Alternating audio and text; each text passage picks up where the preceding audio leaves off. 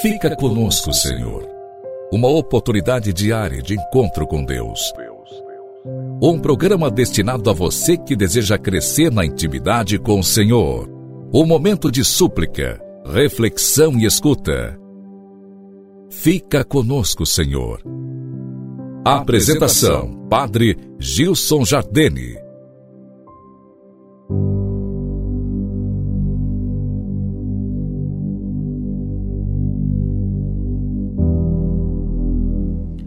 Louvado seja nosso Senhor Jesus Cristo, para sempre seja louvado.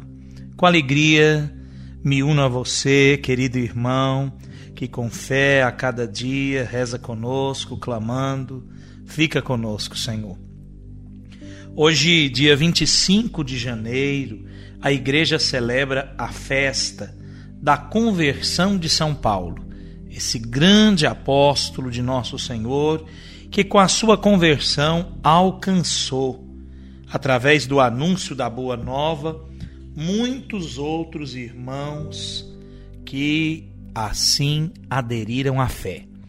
Deus, na sua misericórdia, se serve de nós, usa de nós, quer contar conosco, mesmo sabendo de nossas limitações Somos instrumentos limitados, somos instrumentos imperfeitos, inábeis, mas nas mãos poderosas de Deus nós podemos realizar grandes maravilhas.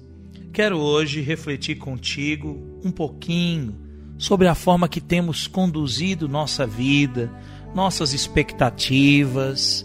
Às vezes fazemos grandes projetos e edificamos nada, porque ficamos refém da perfeição almejada, mas nos falta disposição para amar e servir a Deus nas pequenas obras. Não há necessidade para a perfeição de austeridades espantosas, nem de obras maravilhosas. É muito simples a virtude e nada tem de complicado um ato de conformidade, um sim perene ou renovado a cada instante ao que Deus quiser. Nada perturba a alma verdadeiramente abandonada à vontade de Deus. Tem o paraíso da terra. Cesário conta que um monge simples, de uma vida nada mais austera do que a de qualquer de seus irmãos, e que, não obstante, operava milagres estupendos. O abade não sabia explicar o fato que causava admiração a todo o mosteiro. O religioso, na sua vida monástica, em nada se distinguia dos irmãos. Que devoções praticas? perguntou-lhe o abade, para que o Senhor lhe dê a graça de operar tantos prodígios. O pobre monge respondeu: Sou o mais imperfeito de meus irmãos e só procuro fazer uma coisa: conformar-me em tudo com a vontade de Deus. E tornou a perguntar o abade: Quando puseram fogo em nossas plantações e nos prejudicaram a terra, não te causaram tristeza a nossa penúria e tantas outras desgraças que nos sucederam? Oh não, meu pai, replicou o monge. Eu louvei a Deus e até fiquei contente. Deus tudo permitiu para o nosso bem. Louvado seja Deus. O abade compreendeu logo que a santidade daquele monge estava no seu heroísmo, em aceitar os males e os golpes adversos e na sua conformidade em tudo com a vontade de Deus. Trago a você, querido ouvinte, essa pequena história para dizer: a maior virtude, a maior graça, a maior bênção em nossas vidas está em nos conformarmos com aquilo que Deus nosso Senhor quer para nós.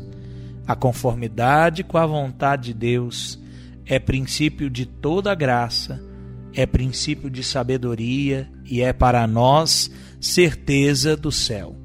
Que essa graça, o Senhor nos conceda sempre que possamos sempre nos conformar com a Sua divina vontade. Peçamos a São Paulo que rogue, interceda por nós. São Paulo que, de um temperamento forte, impetuoso, soube se conformar tão bem com a divina vontade. Que o Senhor também nos converta o coração.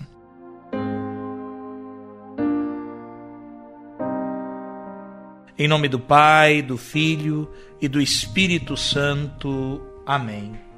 Senhor Jesus Cristo, fonte e origem de toda graça, dá-nos sempre a grande alegria de conformar-nos com a tua divina vontade. Tu és nosso Deus, és nossa vida, tu és nossa salvação. Em tua santa vontade temos o sustento, o alento, a paz interior e a disposição para te servir e a motivação para te seguir deve vir sempre dessa verdade. Tu és nosso Deus, perfeito em tudo que fazes, e tudo que fazes coopera para o bem daqueles que vos amam. Dá-nos, Senhor, uma verdadeira submissão e uma disposição para aderir com todo amor e vigor ao teu divino querer, a tua santa vontade. Amém. O Senhor te abençoe, irmão querido, te guarde e livre de todos os males em nome do Pai, do Filho e do Espírito Santo. Amém. Um forte abraço, querido irmão, e até amanhã com a graça de Deus.